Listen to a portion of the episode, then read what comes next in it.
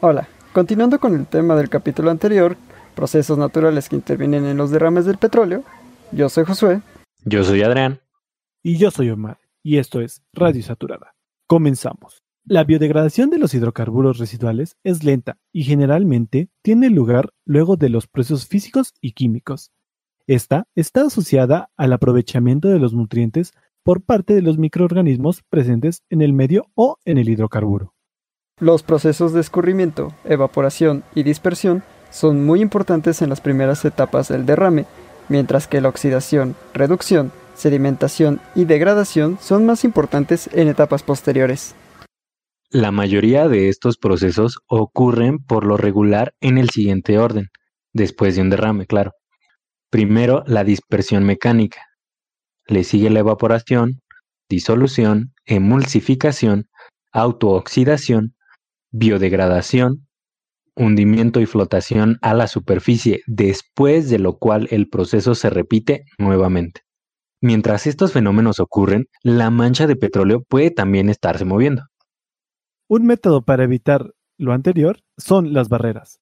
Las barreras son obstáculos físicos flotantes, utilizados para controlar el movimiento del petróleo. Son utilizadas para la detención de las capas de petróleo con el fin de recogerlas por medio de skimmers o a través de la quema in situ del producto. Desviar o guiar las capas de petróleo hacia un área de acopio o para alejarla de recursos susceptibles. Excluir las capas de petróleo de las áreas seleccionadas y proteger las costas marinas y sitios de recreación. Además, de, para recoger el petróleo después del uso de absorbentes.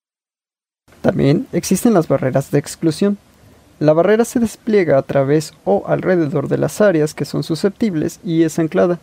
El petróleo que llega hasta este punto es desviado o contenido por la barrera. Ahora vamos con las barreras de desviación. La barrera se despliega formando un ángulo con la capa de petróleo que se aproxima. Para su recogida, el petróleo se desvía del área susceptible hacia un lugar menos susceptible. Otro tipo de barreras son las barreras de río. Estas barreras son diseñadas especialmente para su uso en ríos, es por eso que el nombre, ¿verdad?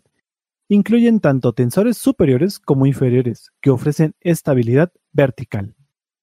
Los dispersantes son agentes químicos que se usan para romper las capas de petróleo en gotas pequeñas, que se dispersan en la columna de agua. Cuando sucede esto, se evita el arrastre del petróleo hacia la costa, debido a las corrientes o el viento favoreciendo así la biodegradación por los organismos marinos.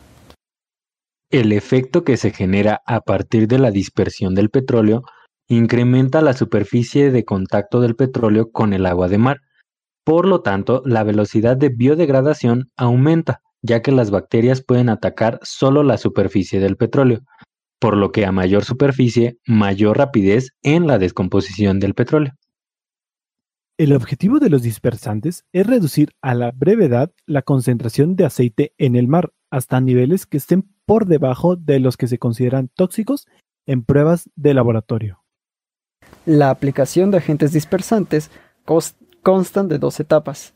La primera es el esparciamiento del químico y la segunda es la agitación de éste sobre la superficie del petróleo. Si no es suficiente con la agitación de las corrientes y mareas, será necesario agitarlos con elementos, ya sea con mangueras de agua a presión o mecánicamente. La dispersión del petróleo no es equivalente a removerlo del ambiente marino, por lo que tanto el dispersante como el petróleo pueden causar daños a la vida marina. Ya terminamos con los dispersantes. Ahora vamos con la quema in situ. Por medio de la quema de petróleo se pueden reducir grandes cantidades de este, con métodos controlados, esta práctica se puede llevar a cabo de la manera más segura y eficiente.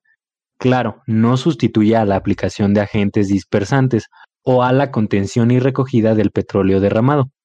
Los petróleos de baja viscosidad se esparcen rápidamente y su espesor es muy pequeño, y el agua ejerce un efecto refrigerante, evitando así la combustión.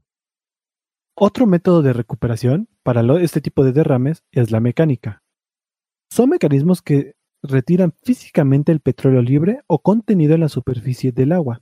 Las principales ventajas del uso de skimmers son remoción del petróleo del ecosistema acuático, son utilizables en todos los entornos. Es ampliamente aprobado su uso. Además, son equipos disponibles en todos los depósitos de equipo. Sus desventajas. Tasas relativamente bajas de contención del petróleo. No es práctico su uso en alta mar y con corrientes fuertes. Y por último, se obstruye por escombros o hielo. Para terminar con los métodos, tenemos a los absorbentes. Se utilizan para recoger pequeñas cantidades de petróleo por medio de la absorción, que es la penetración del petróleo dentro del material absorbente, y o de la adsorción, que es la adherencia del petróleo a la superficie del material absorbente. Para mejorar la recogida, la mayoría de los absorbentes son tanto oleófilos es decir, que atraen el petróleo como hidrófobos, que repelen el agua. El uso de los absorbentes solo es apropiado durante las etapas finales de operación de limpieza o para ayudar en la recogida de capas de petróleo muy delgadas. Se pueden utilizar también para derrames secundarios, así como para proteger o limpiar áreas susceptibles como los sitios de desove de las tortugas o las ciénegas donde está restringido el uso de otros métodos de limpieza por el daño que pueden ocasionar. Ahora, antes de irnos, quiero contar la historia de un compañero de trabajo que trabajaba en el IMP y era biólogo. Él me contó que durante su servicio social trabajó en el IMP para desarrollar e investigar qué bacterias podían consumir el petróleo mientras se encontraba en el mar. Por desgracia, este proyecto no llegó a mayor y fue cancelado pero hubiera sido interesante porque cuenta que sí se llegaron a ciertos hallazgos que indicaban que era viable la utilización de bacterias como una fuente de eliminación de los derrames petroleros. Habría que ver si esto es aplicable a México y pues su viabilidad. Con esto terminamos este tema. Esperamos que sea de utilidad para ustedes y su formación académica profesional. Queremos recordar que estos datos fueron tomados de Atención de derrames de petróleo crudo en el Golfo de México, tesis de la compañera Jacqueline Guerrero Hernández. Ahora, los precios del barril del día 6 de septiembre del 2020. WTI, 39.21 dólares por barril. Crudo Brent, 42.15 dólares por barril. Y la mezcla mexicana de, de exportación se encuentra a 39.62 dólares por barril. Descendió. Esto ha sido todo por nuestra parte. No olviden seguirnos en nuestras redes sociales como Facebook, Twitter, Instagram y YouTube como Código Petrolero y Radio Saturada. Y recuerden, Pemex tiene la energía y nosotros tenemos el código.